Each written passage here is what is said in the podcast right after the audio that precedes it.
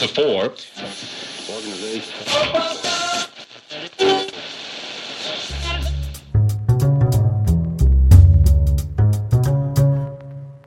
Você está ouvindo? Escuta essa história.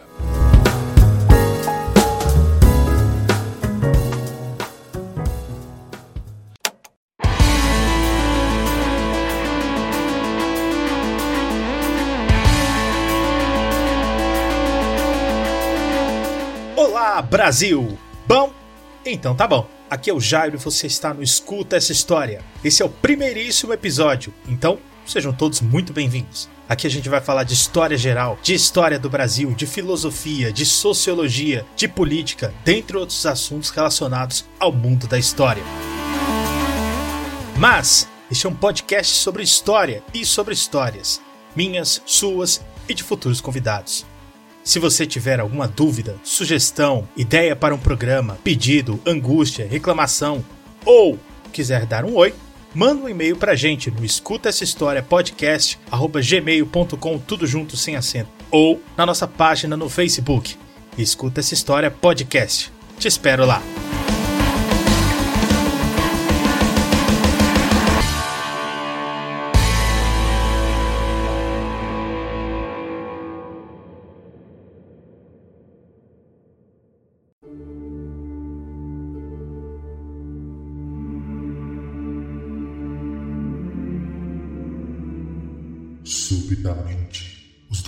Apresentam febre ligeira. Passando um dia ou mais, surge um pulpão. A partir daí, há diferenças individuais. Alguns entram em coma, outros em delírio. Alguns morrem logo, outros depois de muitos dias. E os corpos de alguns mostram bolhas negras do tamanho de uma lentilha. E muitos morrem vomitando sangue.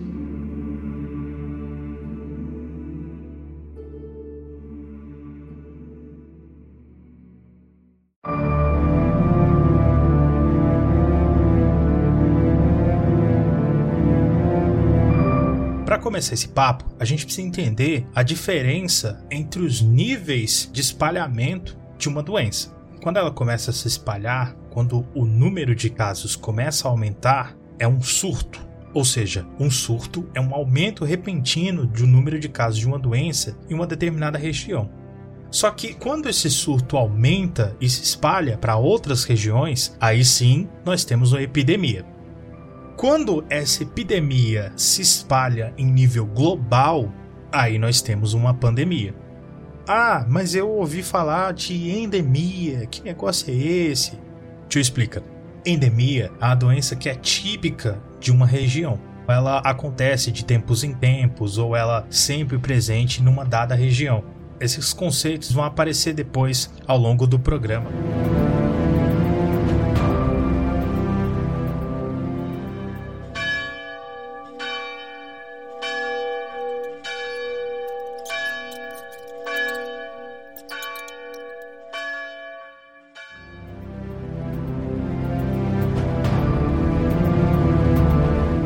Sabe, no ano de 476, o Império Romano chegou ao fim. Ele se desmantelou. Esse fim do Império Romano é considerado o marco de transição da Idade Antiga para a Idade Média. O primeiro ponto que eu quero deixar claro com vocês é: o Império Romano não acabou. Na verdade, o Império Romano, antes, em 395, foi dividido em dois o Império Romano do Ocidente e o Império Romano do Oriente.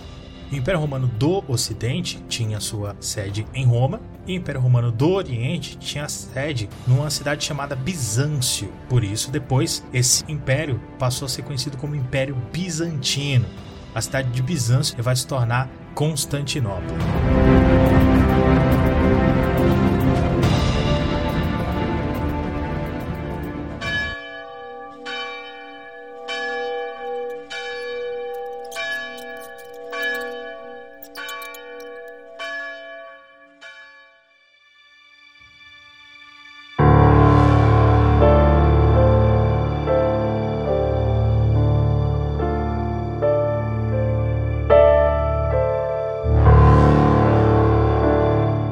Enquanto a Europa estava ali se organizando nos seus reinos germânicos, Bizâncio prosperava. A cidade se tornou importante, era um centro de encontro de povos, de culturas, de línguas e também era um grande entreposto comercial. Todas as grandes rotas comerciais, ou as mais importantes que vinham do Oriente em direção à Europa, passavam por Constantinopla. E isso a cidade enriquecendo e se tornando poderosa. Só que por volta de 540, o imperador de Constantinopla na época, Justiniano, enfrentou uma provação terrível o império sofreu uma epidemia mortal. A doença atingiu a maior parte da população e as pessoas morriam aos milhares. Até o imperador chegou a contrair a doença, mas sobreviveu. A cidade foi fechada, o comércio foi atingido, a fome e o desespero se espalharam. As guerras ou foram paralisadas ou perdidas.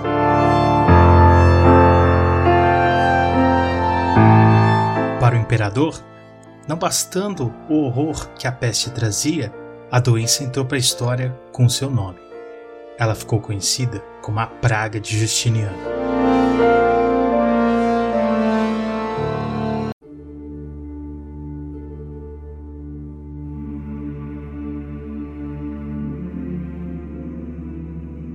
Parentes doentes eram cuidados como se fossem cães.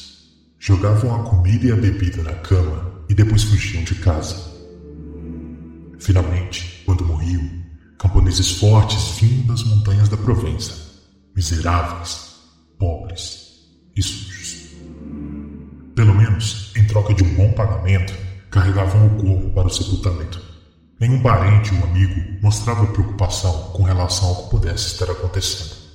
Nenhum padre vinha ouvir a confissão do moribundo ou administrar-lhe os sacramentos.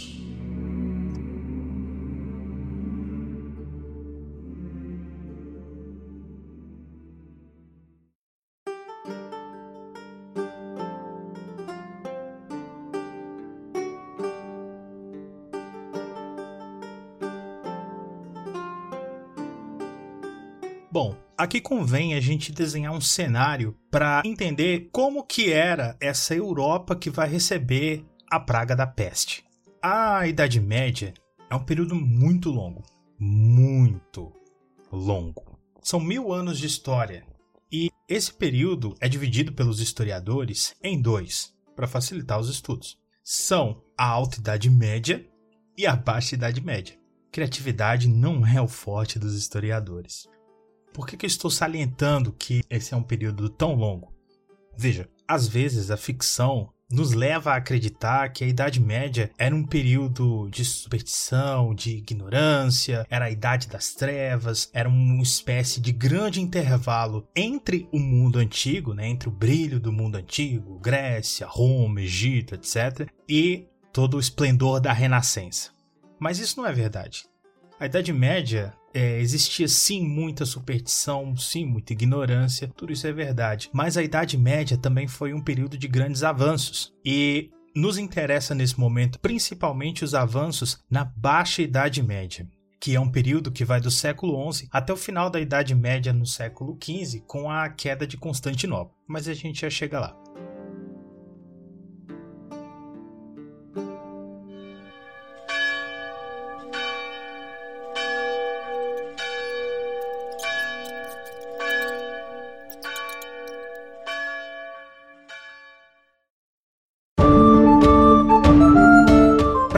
Sociedade medieval, você precisa entender sempre duas coisas.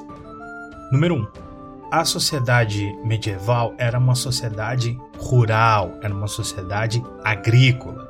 A maioria das pessoas tinha mudado para o campo com as invasões germânicas, né, as invasões bárbaras, e essas pessoas passaram a buscar abrigo nas propriedades dos grandes senhores feudais. Então, essas pessoas trabalhavam, produziam nas terras do senhor, sustentavam o senhor em troca de proteção militar assim funcionava. Então, era uma sociedade que dependia muito da agricultura. Era comum o servo nascer viver e morrer na mesma localidade. Portanto, o alimento que se comia, a roupa que se usava, os móveis da casa, enfim, tudo era obtido ou na agricultura ou na caça, nos arredores, enfim, era uma sociedade extremamente ruralizada. Outra coisa que você precisa entender para conhecer a Idade Média é a igreja. Sim, a Idade Média era um período de domínio absoluto da Igreja. As pessoas na Idade Média eram muito religiosas, elas dependiam muito da igreja e a igreja por isso tinha um enorme poder. Então a igreja não estava só presente fisicamente com padres, com monges, etc, em todas as localidades da Idade Média. A igreja estava presente na vida das pessoas e na mentalidade das pessoas. Portanto, se você quer entender a Idade Média, você tem que fazer essa relação. Idade Média, igreja, certo? Então olha só, você já tem o básico para entender a Idade Média: agricultura e igreja. E como eu te disse que a agricultura era fundamental na vida das pessoas, é a agricultura que puxa também as mudanças que vão fazer a Idade Média como um todo se transformar.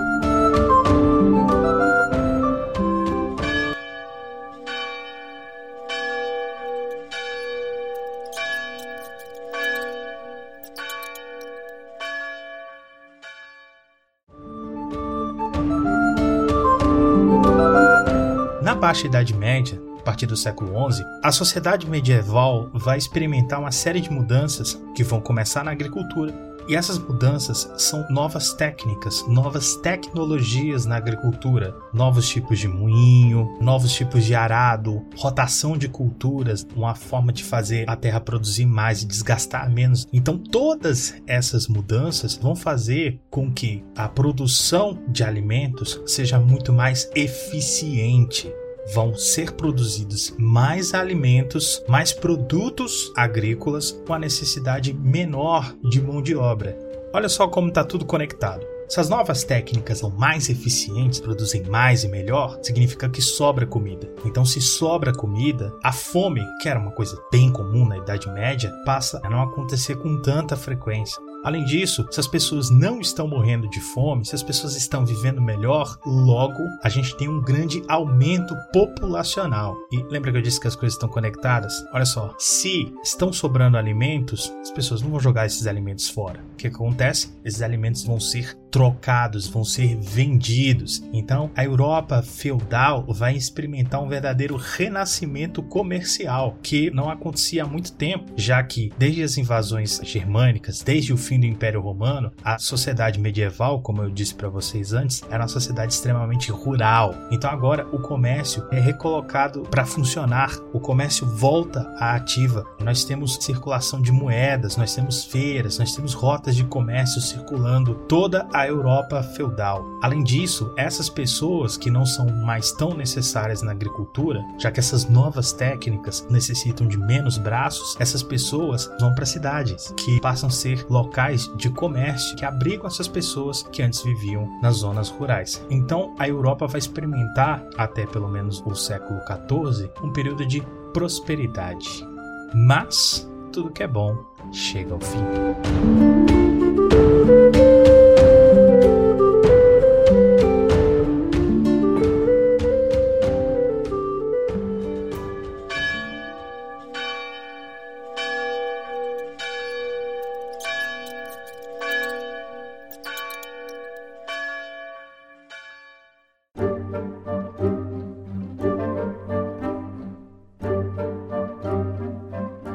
Lembra que eu falei que essas mudanças vão ocorrer até o século XIV? Pois é. O que, que acontece no século XIV que interrompe esse ciclo virtuoso que começou na Baixa Idade Média? Uma série de eventos vão ocorrer mais ou menos no mesmo século e esses eventos vão transformar a Idade Média de uma forma irreversível. Então, esses grandes eventos vão lançar as raízes do que vai ser a era moderna, somados obviamente com essas mudanças que já vinham acontecendo é? como agricultura, o comércio, população, etc, etc. No século XIV, a Europa começou a enfrentar uma série de mudanças climáticas que foram terríveis para a agricultura. E lembra que eu disse que a sociedade feudal era muito dependente da agricultura. Então, quando se afeta a agricultura, obviamente vai afetar a vida das pessoas. Então, olha só, essas mudanças climáticas causavam grandes chuvas, grandes enchentes, que destruía as colheitas. Com isso, nós tivemos grandes crises de fome, como a Grande Fome de 1315 a 1317. Não bastasse isso, a igreja outra base fundamental da sociedade feudal, passa por uma séria crise envolvendo a França. A sede do papado, ou seja, a sede da Igreja Católica, passa de Roma para Avignon, na França, por causa de uma disputa entre os papas e a coroa da França. Essa disputa vai se arrastar durante o século XIV até 1377, onde a gente vai ter o cenário absurdo de três papas disputando o poder ao mesmo tempo. Como se tudo isso não fosse o bastante, em 1337, o rei da França, Carlos IV, morre sem deixar herdeiros. Naquela época, o sistema político era a monarquia. A monarquia, o poder é passado de pai para filho, passado de forma hereditária. Só que, quando o rei morre e não deixa herdeiro, esse poder vai ser passado para outra pessoa, alguém da mesma família, e vai se iniciar uma nova dinastia. O problema é que, quando o rei Carlos IV morreu, dois pretendentes apareceram para se tornar os novos reis, ou novo rei da França. Um deles era um rapaz chamado Felipe de Valois. Até aí tudo bem. Só que o outro pretendente Eduardo III, também dizia ter direito à coroa. Mas qual que era o problema de Eduardo III? Ele já era rei. Ele era rei da Inglaterra, uma rival histórica da França. Isso gerou uma grave crise que se tornou uma guerra, a Guerra dos Cem Anos, que vai de 1337 a 1453, consumindo uma quantidade massiva de recursos e pessoas no esforço de guerra. Todo esse cenário de crises de fome, de crise na religião e de guerra vai ser um prato cheio para a peste.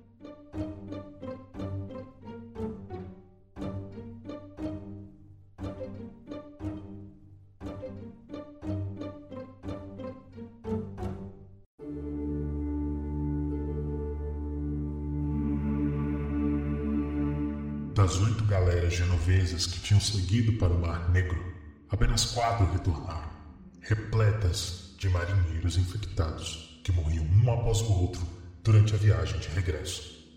E todos que chegaram a Gênova morreram, e corrompeu-se o ar em tal medida que todos que se acercaram dos corpos morreram pouco depois.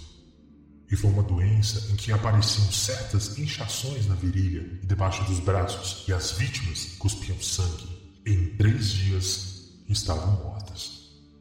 E o sacerdote que confessou os enfermos e quem os atenderam também se contagiaram pela enfermidade, e as vítimas foram abandonadas e privadas de confissão, sacramentos, medicina e atenção. E muitas terras e cidades ficaram desoladas.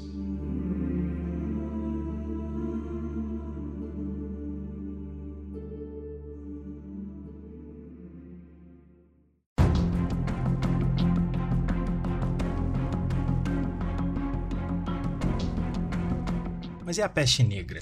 Primeiro, convém lembrar que quando a doença surgiu, ninguém chamava ela de peste negra. As pessoas chamavam de morte negra, porque o termo peste negra só vai aparecer em 1550.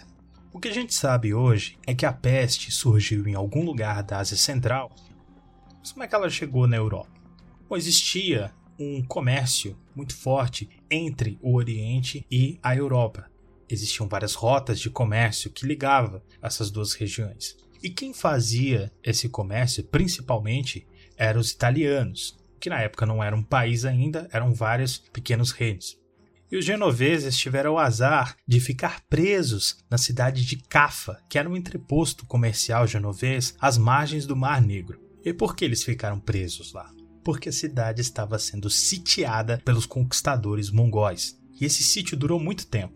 Mas, ao que parecia, os mongóis estavam sofrendo uma doença e os soldados morriam aos montes. Isso contribuiu para os genoveses saírem ilesos desse cerco. Mas os conquistadores, não satisfeitos com a derrota, tentaram usar o mal pelo qual estavam passando contra os inimigos. Então eles lançaram corpos dos doentes na cidade para tentar adoecer ou matar as pessoas lá dentro para que elas saíssem e o cerco acabasse o cerco foi levantado e os mongóis foram embora, permitindo assim aos genoveses poder levantar a âncora e voltar para casa. Mas o plano dos mongóis deu certo. E os genoveses trouxeram para a Europa o navio carregado de especiarias, de riquezas e de morte.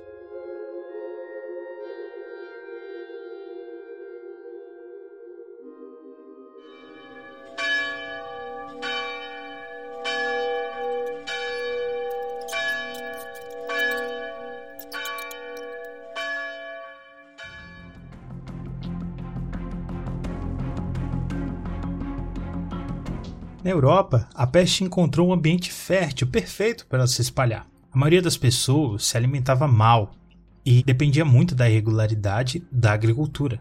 Uma má colheita, por menor que fosse, era suficiente para matar pessoas de fome. E o homem medieval possuía péssimos hábitos de higiene, evitava banhos, porque existia a crença de que o banho abria os poros da pele, permitindo assim a entrada de doenças. Então, se você toma banho todo dia hoje, agradeça aos índios.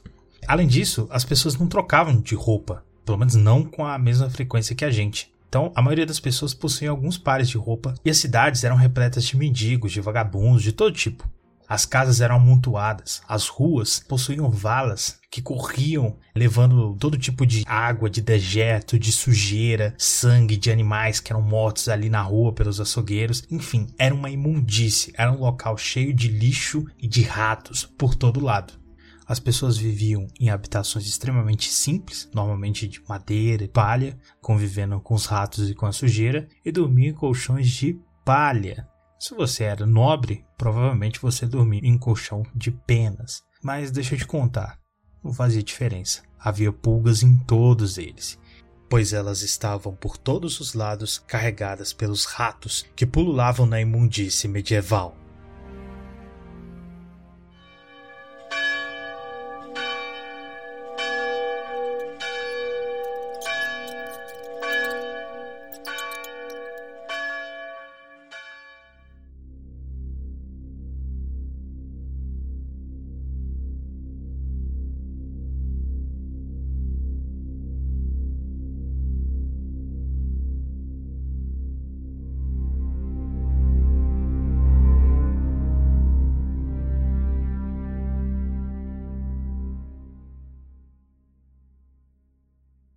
Peste atacava as pessoas de três formas.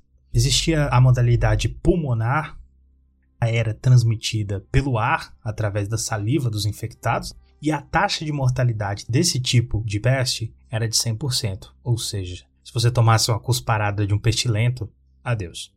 Existia ainda a peste septicêmica, que atingia coração, rins e pulmões, e a mais comum, a peste bubônica, esse tipo de peste provocava inchaços escuros que apareciam embaixo das axilas e da virilha, e esses inchaços eram chamados de bubões. Em todos os casos, os relatos eram de mortes terríveis.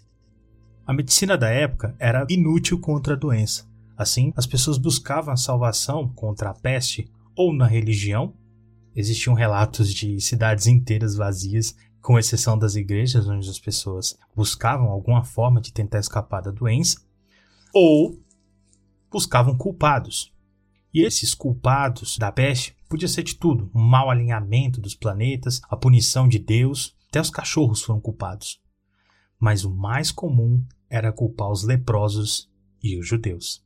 Então, muitos judeus foram acusados de serem os propagadores da peste ou de causar a peste de propósito. Eles eram acusados de envenenar a água e rogar pragas contra os cristãos. Eles eram acusados até de pagar os leprosos para envenenar a água dos cristãos. Não preciso dizer que eles foram massacrados aos montes.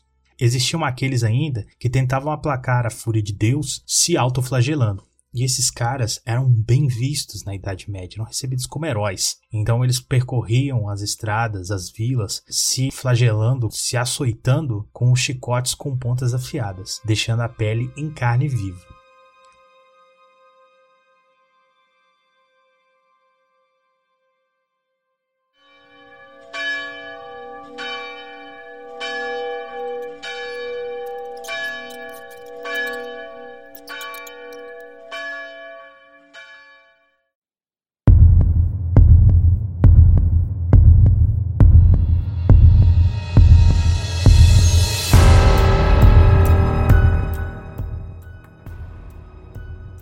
A Guerra dos Cem Anos foi interrompida por causa da peste. Os sepultamentos regulares, com ritos tradicionais, deram lugar a enterros rápidos em covas rasas, muitas vezes em covas coletivas. Pela manhã, carroças circulavam em busca de mortos da noite anterior. Os números da mortalidade da peste na Europa variam, desde um terço até metade da população europeia. Ela demorou muito para se recuperar. Nós costumamos localizar a peste entre os anos de 1347 e 1350, mas a realidade é que ela se tornou endêmica na Europa. Ela aparecia de tempos em tempos em surtos, como por exemplo a chamada peste secunda, que matou em sua maioria jovens, crianças que nasceram depois do primeiro surto da peste e não tinham os anticorpos ainda, as defesas naturais para a peste negra. E ela foi aparecendo em surtos até mais ou menos o século XVIII, quando os hábitos de higiene e a medicina já tinham avançado o suficiente para conseguir combater.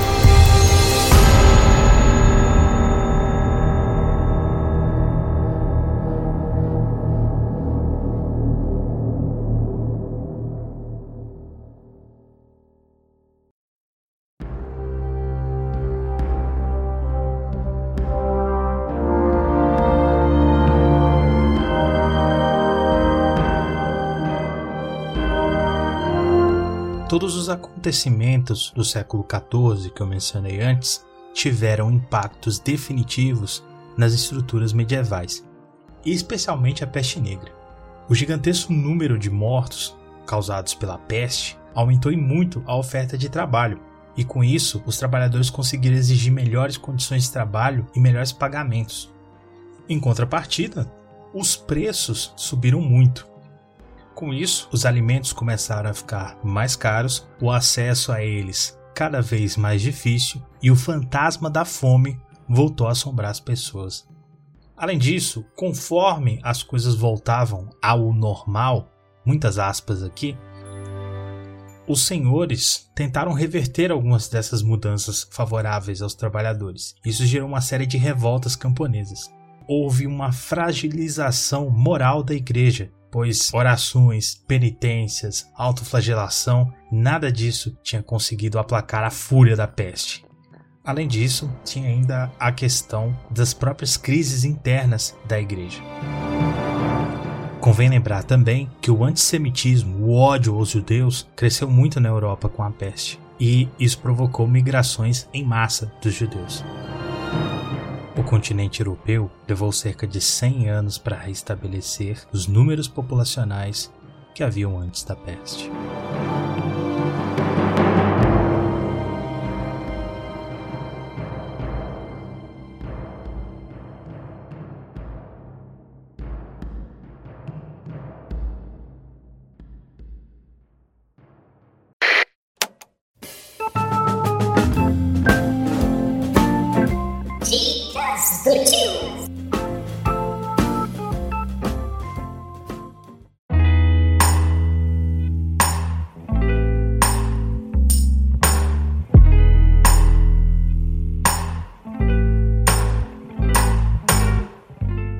Episódio, eu trago duas dicas de filmes para vocês. De 1956, o clássico de Ingmar Bergman, O Sétimo Selo. Esse é um filme que acontece no período da Peste Negra, onde o protagonista, o Antonius Bloch, retorna das cruzadas e encontra o seu país inteiro arrasado pela peste. Além disso, ele tem um encontro com a morte, mas ele se recusa a aceitar o fim. Portanto, ele convida a morte para uma partida de xadrez. Não vou falar mais do que isso, senão estrago o filme para vocês. Além disso, eu indico um que eu assisti recentemente, O Morte Negra, de 2010, do diretor Christopher Smith. Esse filme também se passa durante a pandemia da peste, mas a história é bem diferente. O monge Osmond é recrutado pelo cavaleiro Ulrich para levá-los até uma vila onde haveria um necromante fazendo uma série de coisas sinistras, esquisitas, e essa vila não era afetada pela peste, o que obviamente gerou a desconfiança da igreja. Para quem gosta aí de Game of Thrones, vai encontrar nesse filme o Bean inter interpretando o Ulrich. Indico ainda a leitura do Decamerão, conjunto de 100 novelas escritas pelo italiano Giovanni Boccaccio entre os anos de 1348 e 1353. E esse livro tem essas 100 histórias, esses 100 contos, contados a partir da perspectiva de um grupo de jovens que se abrigam numa vila isolada para tentar fugir da peste negra. Livro obrigatório para entender a peste a partir dos olhos de quem estava lá.